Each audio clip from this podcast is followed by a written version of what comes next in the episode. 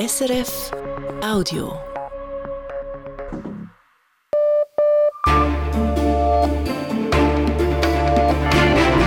Radio SRF, Echo der Zeit mit Matthias Kündig. Und das beschäftigt uns am Samstag, dem 10. Februar. Bauernproteste auch in Italien. Traktoren sind auf dem Weg ins Zentrum von Rom. Io voglio che il mio prodotto venga pagato per quello che vale. Ich will für meine Produkte einen Preis, der meine Kosten deckt, sagt dieser Bauer. Dann der Anarchokapitalismus des Javier Milei. Wir schauen uns das Weltbild des argentinischen Präsidenten etwas genauer an. Ihm als Anarchokapitalisten ist die Demokratie eben nicht heilig, sondern ein Dorn im Auge. Und deswegen befürchte ich, dass er ziemlich schnell dem Modell von Donald Trump folgen wird und dann per Dekret regieren wird. Sagt der liberal, die liberale Ökonomin Karen Horn im Echo-Gespräch. Und ein Sechser im Lotto. Die Wahrscheinlichkeit dafür liegt in der Schweiz bei 1 zu 31 Millionen. Wir zeigen, warum sich so viele Menschen davon nicht abschrecken lassen. Hier im Echo der Zeit. Die israelische Armee hat offenbar weitere Ziele aus der Luft angegriffen, und zwar im Libanon und in der Stadt Rafah im Gazastreifen. Mehr dazu in der Nachrichtenübersicht von Lara Christen. Im Libanon sind südlich der Hauptstadt Beirut laut Nachrichtenagenturen zwei Menschen ums Leben gekommen bei einem Drohnenangriff. Und in der Stadt Rafah im Süden des Gazastreifens sollen bei Luftangriffen mindestens 20 Menschen umgekommen sein. Der israelische Ministerpräsident Benjamin Netanyahu hatte gestern das Militär angewiesen, einen Angriff auf Rafah vorzubereiten. Das sorgte international für Kritik, unter anderem von der UNO und der EU. Besorgt zeigt sich auch das Schweizer Außendepartement EDA mit Blick auf die Zivilbevölkerung. In Rafah hielten sich 1,3 Millionen Menschen auf, schreibt das EDA in sozialen Medien. Die Schweiz fordere die Einhaltung des humanitären Völkerrechts. Ungarns Präsidentin Kotalin Nowak tritt zurück. Der Druck auf sie war zuletzt gestiegen. Dies nachdem bekannt wurde, dass Nowak einen Mann begnadigt hatte, der wegen Beihilfe zu sexuellem Missbrauch von Minderjährigen verurteilt worden war. In ihrer Rücktrittsrede gab Nowak zu, einen Fehler gemacht zu haben. Sie werde deshalb auf ihren Posten verzichten. Ministerpräsident Viktor Orban plant wegen des Falls eine Änderung der Verfassung. Gewisse Sexualstraftäter sollen nicht mehr begnadigt werden können. In der EU steht die geplante Reform der Schuldenregeln kurz vor dem Abschluss. Man habe nach langen Verhandlungen eine Vereinbarung getroffen, schreibt die belgische EU-Ratspräsidentschaft. Mit den neuen EU-Schuldenregeln soll künftig unter anderem genauer auf die Situation der einzelnen Länder geachtet werden. Den neuen Regeln müssen noch der EU-Ministerrat und das EU-Parlament zustimmen. Dies gilt als Formsache. In die Schweiz. Die Direktorin des Wirtschaftsdachverbandes Economy Suisse, Monika Rühl, warnt vor einem Scheitern der Verhandlungen mit der EU. Sollte kein Abkommen zwischen der Schweiz und der EU zustande kommen, bedeutet das das Ende des bilateralen Weges, sagt sie in der Samstagsrundschau von Radio SRF. Dann bleibt uns wahrscheinlich nur noch die Option vom Freihandelsabkommen. Das ist die Option, die die Briten gewählt haben. Aber die Briten haben sehr viel Kreide müssen schlucken, damit sie das Abkommen überkommen. Und den Briten geht es also wirtschaftlich ziemlich schlecht. Und das hängt auch damit zusammen, dass sie sich von der EU abgekoppelt haben. Sagt Monika Rühl, Direktorin von Economy Suisse in der Samstagsrundschau. Die SVP habe die Unterschriften für ihre neue Initiative zur Begrenzung der Zuwanderung zusammen. Das sagt der Zürcher SVP-Nationalrat Thomas Matter in einem Interview mit der Zeitung Blick. Die Initiative werde im Frühling eingereicht. Die Initiative verlangt, dass die ständige Wohnbevölkerung der Schweiz bis 2050 10 Millionen Menschen nicht überschreiten darf. Bei 9,5 Millionen Menschen müssten Maßnahmen im Asylbereich ergriffen werden. Nützt dies nichts, würde das Personenfreizügigkeitsabkommen mit der EU gekündigt. Auf der Sonne ist eine der heftigsten Eruptionen der letzten Jahre beobachtet worden. Das meldet die US-Raumfahrtsbehörde NASA. Die Folgen der Eruption könnten in den kommenden Tagen auch die Erde treffen, etwa indem Kommunikationswellen, Stromnetze und Navigationssignale gestört würden. Laut der NASA bestehe auch ein Risiko für Raumschiffe und Astronauten. Zum Sport. Wenn in dieser Saison im Ski Alpin zum Riesensalon der Männer gestartet wird, dann heißt der Sieger jeweils Marco Odermatt. So auch heute. Die Details dazu von Jan Zürcher. Der Saisondominator war auch im bulgarischen Bansko heute nicht zu schlagen. Marco Odermatt gewann den sechsten Riesensalon der Saison und saisonübergreifend bereits zum neunten Mal in Serie. Über neun Zehntel nahm er dem zweitplatzierten Norweger Alexander Sten Olsen ab. Dritter wurde der Österreicher Manuel Feller. Mit Loic Meyer und Thomas Tumler fuhren drei Schweizer unter die besten zehn. Bei den Frauen siegte in der gleichen Disziplin Lara Gut-Berami in Soldeu. Die Tessinerin machte, dank der zweitschnellsten Laufzeit im zweiten Lauf, einen Sprung von Rang 9 auf 1. Das ist der vierte Riesensalom-Sieg in diesem Winter. Nur eine hundertstel Sekunde langsamer als Gut-Berami war heute die Neuseeländerin Alice Robinson. Dritte wurde AJ Hurt aus den USA. Dank diesem Sieg setzt sich die 32-jährige Schweizerin an die Spitze des Gesamtweltcups. Und im Skicross fuhr Alex Viva in Bakuriani als Dritter wieder auf das Podest, zum vierten Mal in diesem Winter. Der Sieg ging an den Schweden David Moberg. Zurück zu Lara Christen von der Nachrichtenredaktion. Sie weiß, wie sich das Wochenendwetter entwickelt. Am Abend und in der Nacht geht der Föhn zu Ende und aus Westen kommt Regen auf. Morgen ist es wechselhaft mit einzelnen Schauern. Die Schneefallgrenze liegt bei 1000 Metern. Im Tessin geht morgen der Niederschlag zu Ende und gegen Abend kommt Nordföhn auf. Im ganzen Land gibt es 8 bis 12 Grad. Auch in Italien gehen schon seit Wochen Landwirte auf die Straßen und besetzen Plätze. Sie fordern für ihre Produkte höhere oder kostendeckende Preise. Die Regierung von Giorgia Meloni gerät deswegen zunehmend in Bedrängnis. Und dieses Wochenende erreichen die Demonstrationen der Bäuerinnen und Bauern einen ersten Höhepunkt. Denn der Protest erreicht das Zentrum der Macht, aber auch das Zentrum des italienischen Spektakels. Italien-Korrespondent Franco Battel. In Sanremo sucht Italien nun schon die ganze Woche das schönste Canzone, das schönste Lied. Sanremo ist aber weit mehr als nur die Glitzerbühne des populären italienischen Musikschaffens. Denn in Sanremo kommt immer auch viel von dem aufs Parkett, was das Land sozial oder politisch umtreibt. Gestern war es die Landwirtschaft. Oggi la maggior parte dei frutti del nostro lavoro è ampiamente sottopagato. Moderator Amadeus verlas fast schon feierlich ein Kommuniqué der Bäuerinnen und Bauern. Darin hieß es, für den größten Teil unserer Produkte erhalten wir viel zu wenig Geld. Es deckt nicht einmal unsere Produktionskosten. Wir wollen keine Finanzhilfen oder Subventionen, wir wollen faire Preise für unsere Produkte. Ganze 68 Prozent der italienischen Empfangsgeräte waren gestern auf Sanremo eingestellt. Also Millionen hörten und sahen zwischen Ricci e Poveri, Schnulzen und Sternchen den verzweifelten Appell der Bäuerinnen und Bauern. Gestern Freitag ließ die Polizei aber auch erstmals vier Traktoren zu einem sehr symbolischen Marsch auf Rom in die Innenstadt zu den Palazzi fahren. Einer der Bauern sagte genau das, was schon in Sanremo zu hören war. Ich will für meine Produkte einen Preis, der meine Kosten deckt.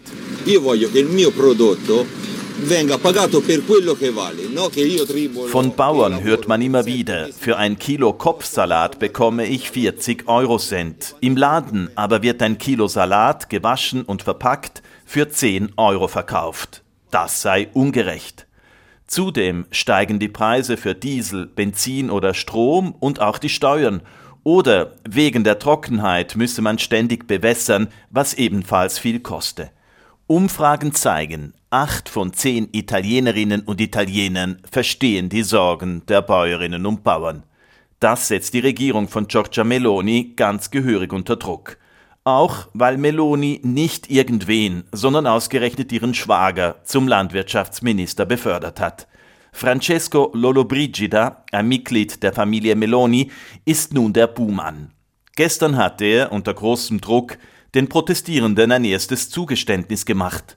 90 Prozent aller Betriebe sollen von einem Steuerrabatt profitieren. Garantirà più del 90% delle imprese agricole italiane. Doch mit diesem Steuergeschenk sind längst nicht alle zufrieden. È un passo avanti, ma questo penso sia uno zuccherino con tutto quello e ein Zuccherino, ein Zückerchen sei ihnen da verabreicht worden. Da müsse noch mehr kommen, sagte ein Bauer dem Fernsehsender Rai. Bedenklich für Meloni ist es, dass in ihrer Regierung längst nicht alle am gleichen Strang ziehen. Matteo Salvini, der Chef der Lega, lässt sich seit Tagen zusammen mit protestierenden Bauern ablichten und verspricht noch mehr Geschenke. Salvini, der in allen Wahlumfragen weit hinter Melonis Brüder Italiens zurückliegt, hat Morgenluft gewittert. Um Salvini Wind aus den Segeln zu nehmen, wird Meloni den Bauern wohl ihrerseits weitere Zugeständnisse anbieten müssen. Das wissen die Landwirte und darum bleiben sie ante portas. Hunderte Traktoren warten weiter vor den Toren der Stadt Rom, um irgendwann bis ins Zentrum zu fahren.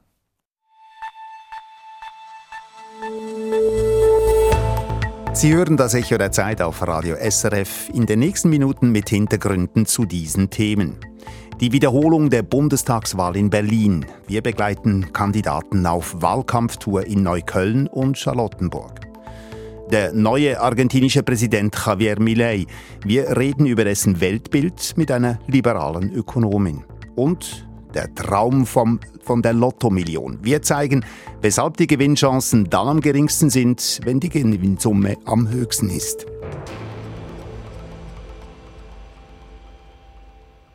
Morgen Sonntag wird in Teilen von Berlin gewählt. Oder besser gesagt, in einigen Wahlbezirken muss die Bundestagswahl vom September 2021 wiederholt werden. So hat es das Bundesverfassungsgericht entschieden. Denn die damalige Wahl war Chaos pur, pur mit falschen oder fehlenden Wahlzetteln und offenen Wahllokalen bis weit nach 18 Uhr. In 455 der mehr als 2200 Berliner Wahlbezirken ist also wieder Wahlkampf. Die Wahl ist allerdings eher ein Stimmungstest, denn die Resultate werden an der Zusammensetzung im Bundestag wenig ändern. Für einige betroffene Politiker in Berlin ist die Wahlwiederholung aber schon eine Herausforderung.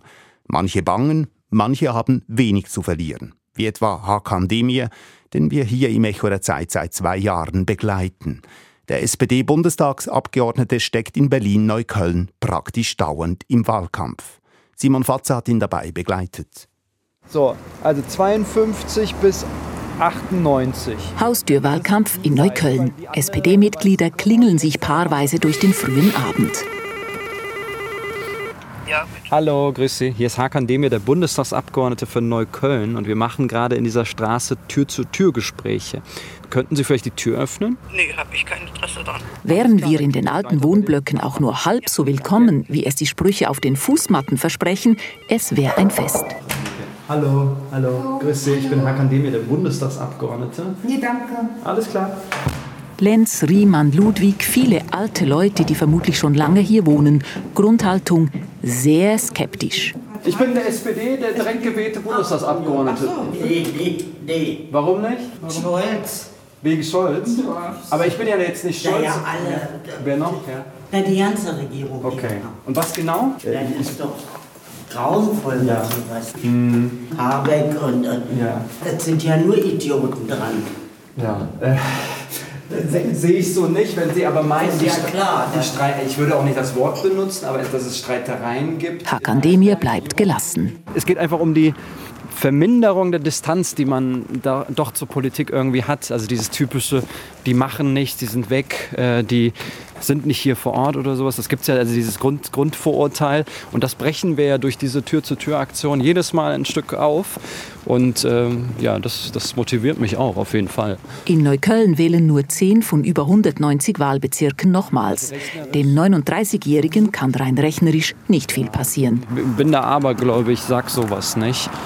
sowas wie, das kann nicht passieren, das geht nicht und nee, das äh, mag ich nicht. Ich nehme das jetzt schon ernst. So, ich mache schon gerade Wahlkampf, wie man halt Wahlkampf macht. Akazienallee. Auf der anderen Seite der Stadt kann die Wiederholungswahl tatsächlich etwas verändern. Ich muss mal zum A runterscrollen. Klaus-Dieter Gröler muss an seinem Wahlstand im bürgerlichen Charlottenburg-Wilmersdorf immer erst gucken, ob die Passantin überhaupt von der Wiederwahl betroffen ist. 41 bis 43, das zählt zu einem Stimmbezirk, der nicht wiederholt.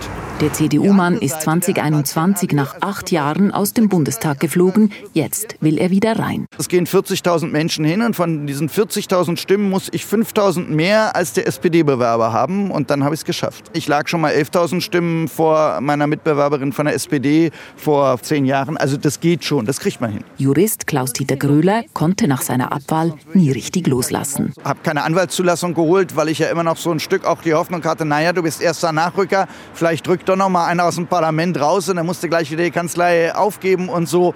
Es hat sich jetzt gut gefügt, dass die Wiederholung ist und entweder ich schaffe es jetzt oder ich schließe mit dem Kapitel dann ab. Dieses Mal ist die Stimmung so ganz anders als vor zwei Jahren. Jetzt fluchen alle über die Regierungsparteien SPD, Grüne, FDP. Und wie war es damals für seine CDU? Nicht schön.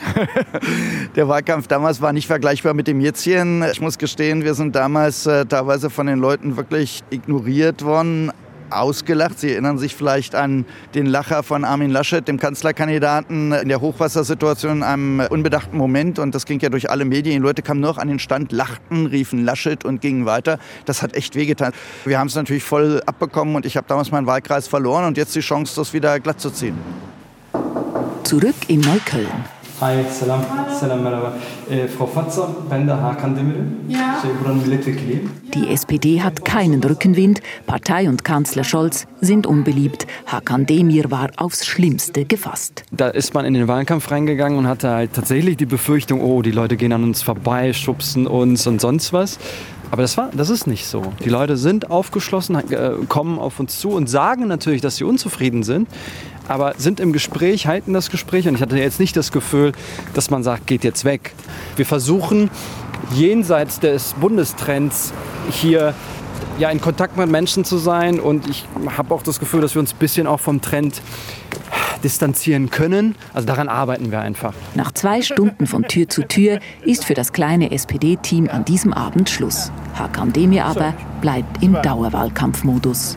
Danke euch. Also nicht vergessen, Sonntag, äh, ne, Abschluss. Also kommt vorbei, wir essen eine Pizza, wir trinken was und schließen halt so ein bisschen den Wahlkampf, äh, also diesen zumindest ab, ja. bevor es dann zum Europawahlkampf danach geht. genau. Der SPD-Bundestagsabgeordnete und Wahlkämpfer Hakan Demir im Beitrag von Deutschland-Korrespondentin Simon Fatze. Als Javier Milei im vergangenen November zum Präsidenten Argentiniens gewählt wurde, verschrieb er dem Land eine Art Schocktherapie. Künftig soll der Markt alles regeln und der Staat soll aufs Minimum zurechtgestutzt werden. Seine Pläne kann Milei nun aber vorerst nicht umsetzen. Das Parlament bremst ihn aus und während der parlamentarischen Debatte über Mileis Reformpläne kam es zu Streiks und Zusammenstößen zwischen Demonstranten und der Polizei. Milei ist selber Ökonom und gilt als Anhänger der sogenannten österreichischen Schule. Das ist eine Gruppe von Ökonomen, deren bekanntester Vertreter der Österreicher Friedrich August von Hayek war. Er war ein Theoretiker des sogenannten Neoliberalismus und wurde 1974 mit dem Nobelpreis ausgezeichnet. Für von Hayek und die Ökonomen der österreichischen Schule galt der Staat als Zwangs- und Unterdrückungsapparat. Und ähnlich äußert sich auch Javier Milei. Über sein Weltbild hat mein Kollege Ivan Lieberherr mit der liberalen Ökonomin und Publizistin Karen Horn gesprochen. Sie verortet Milei als Anarchokapitalisten. Er beruft sich auch immer auf Mary Rothbard zum Beispiel. Das ist eine, eine Strömung im Liberalismus, die eben sehr skeptisch ist gegenüber dem Staat. Da finden sich so Ideen, die Millet auch immer wieder wiederholt, wie das Steuern Diebstahl sind und dass der Staat eine kriminelle Vereinigung ist. Und das ist für mich ein bisschen zu zugespitzt. Wobei dahinter schon ein paar Ideen stehen, die nicht ganz blöd sind, sondern durchaus bedenkenswert. Zum Beispiel, dass man das Recht auf persönlichen Besitz hochhält und zum anderen eine gewisse Skepsis gegenüber Demokratie, weil man einwendet, dass die Regierung ja auch dann handelt, wenn diesem Handeln nicht jeder Bürger zugestimmt hat. Also wird dann der Wille einzelner Bürger gebrochen und das werten Anarchokapitalisten als eine Form von Gewalt. Und für sie ist das oberste Prinzip das sogenannte Nicht-Aggressionsprinzip. Das sehen sie eben verletzt, wenn es staatliches Handeln gibt. Darum haben sie auch was gegen das Mehrheitsprinzip und witzigerweise ist natürlich aber in dem demokratischen Prozess jetzt Millet gewählt worden. Also insofern muss er damit äh, irgendwie so eine Art Lebenslüge jetzt klarkommen. Schauen wir sein Programm an. Er will Staatsunternehmen radikal privatisieren, die größte Fluggesellschaft des Landes, Atomkraftwerke, Häfen. Hilft das dem hochverschuldeten Staat Argentinien finanziell zu stabilisieren? Hilft das, die Wirtschaft anzukurbeln? Also alleine wird das sicherlich nicht helfen. Grundsätzlich würde ich schon sagen, Privatisierung ist in vielen Fällen eine gute Idee, einfach weil der Staat nach aller Erfahrung kein besonders guter Unternehmer ist. Aber man muss sich schon überlegen, was man privatisiert und wie man das dann genau anstellt. Also zum Beispiel kann oft das Eigentum durchaus in staatlicher Hand bleiben, wie zum Beispiel, wenn es um Netzbetriebe geht, um sowas wie Infrastruktur. In anderen Fällen, wie zum Beispiel bei Fluggesellschaften, da sehe ich überhaupt nicht ein, warum das staatlich sein muss. Die Frage ist, ob man überhaupt dafür Interessenten findet. Und der Zustand, in dem sich das Land befindet im Moment, ist für ausländische Investoren ohnehin nicht so verlockend. Also insofern bin ich da nicht so sicher, dass das überhaupt machbar ist. Ein weiterer Punkt aus Millets Programm. Er will die argentinische Zentralbank abschaffen und damit die Landeswährung, den Peso. Er will den US-Dollar als Zahlungsmittel einführen, aber das soll eigentlich bloß ein Zwischenschritt sein auf dem Weg zu privaten Währungen. Was sagt die österreichische Schule dazu? Darf ein Staat die Hoheit über seine Währung einfach so aufgeben? Also die Österreicher sagen zum Dürfen gar nichts und ich würde jetzt sagen, natürlich darf er das, warum nicht? Und es entspricht auch ein bisschen der Realität. In Argentinien läuft schon jetzt extrem viel per Dollar. Also es gibt schon eine Art private Währungssubstitution in Richtung Dollar, das hat schon stattgefunden. Und ganz ungewöhnlich ist Dollarisierung auch nicht. In anderen Ländern Lateinamerikas hat man das schon gemacht. Der Vorteil ist, dass die Regierung nicht mehr auf die Notenbank zugreifen kann, um ihre Verschuldung wegzuinflationieren. Und auch am Wechselkurs kann sie nicht mehr willkürlich herumschrauben. Das würden tatsächlich auch Ökonomen entweder von der österreichischen oder Austrian Prägung per se eher ganz gut finden. Aber ich bin nicht so sicher, dass es eine gute Idee ist, wenn man keine Zentralbank mehr hat als Lender of Last Resort. Was die privaten Währungen angeht, ja, das ist so ein Lieblingsthema der Libertären und auch vieler Liberaler.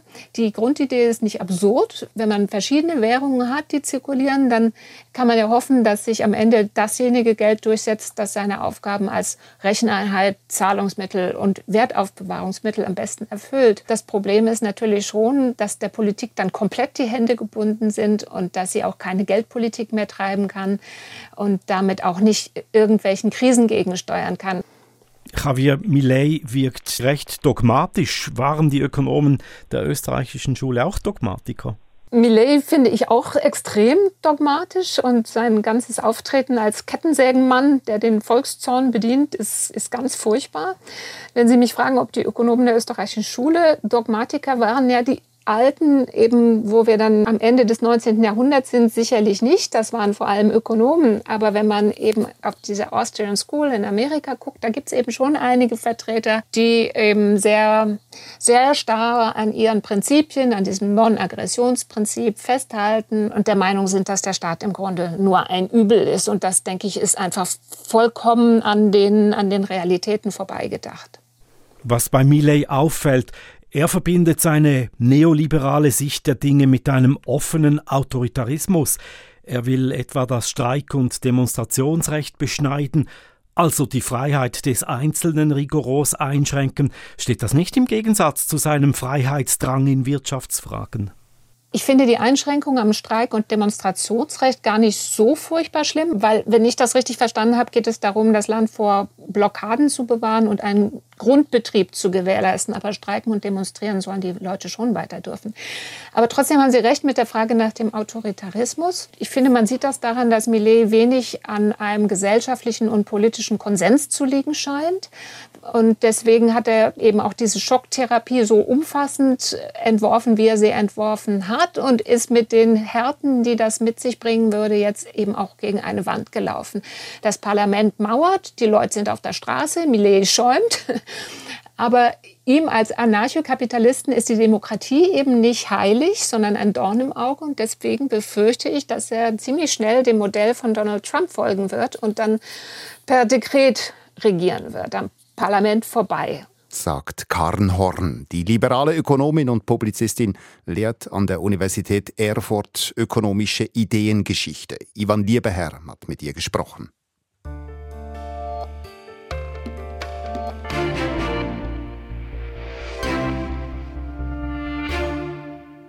Statistisch gesehen ist es wahrscheinlicher, von einem Blitz getroffen zu werden, als im Lotto den Jackpot zu knacken. Trotzdem werden jedes Jahr Millionen von Lottoscheinen ausgefüllt.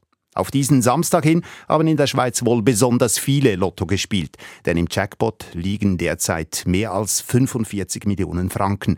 Das ist die dritthöchste Gewinnsumme der letzten rund 50 Jahre. Swisslos, die Schweizerische Lotteriegesellschaft, rechnet darum mit dreimal so vielen Spielenden wie zu Beginn einer sogenannten Jackpot-Periode, also wenn der Topf noch nicht so gut gefüllt ist. Wie gesagt, die Chance im Lotto zu gewinnen, die ist klein und je mehr Spieler mitmachen, desto geringer ist die Chance, den ganzen Gewinn alleine einstreichen zu können. Warum also spielen dennoch so viele? Lucia Theiler hat nach Antworten gesucht.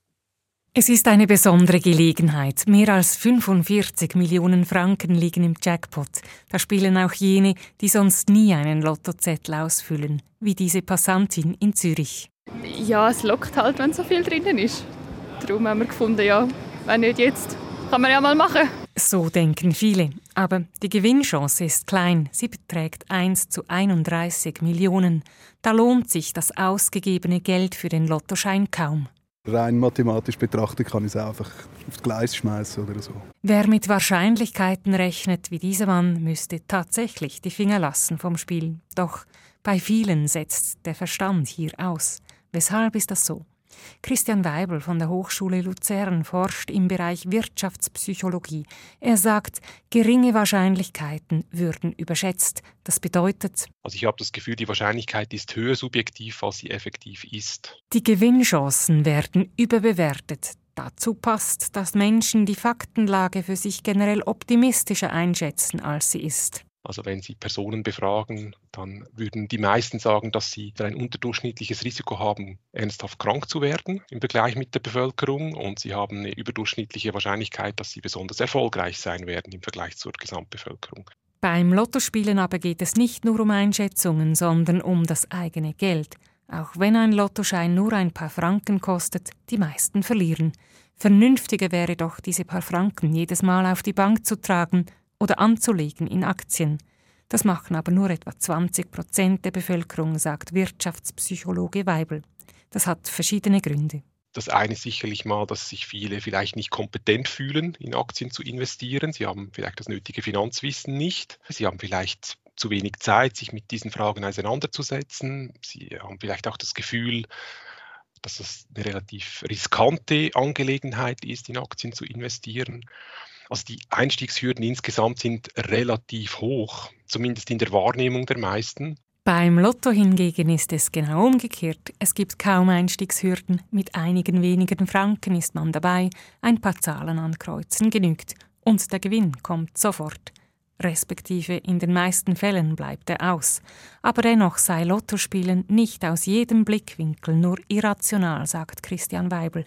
Die Rechnung mit der Wahrscheinlichkeit sei das eine. Aber man kann auch anders argumentieren und sich überlegen, ja, wann, wann hat man dann überhaupt die Möglichkeit, eben einen großen Gewinn einzustreichen. Und ich muss relativ wenig dafür tun. Ich muss einfach ein paar Franken investieren, da bin ich mit dabei. Zudem könne man auch anders argumentieren, mit der Spielfreude zum Beispiel, dem wohltuenden Nervenkitzel vor der Ziehung.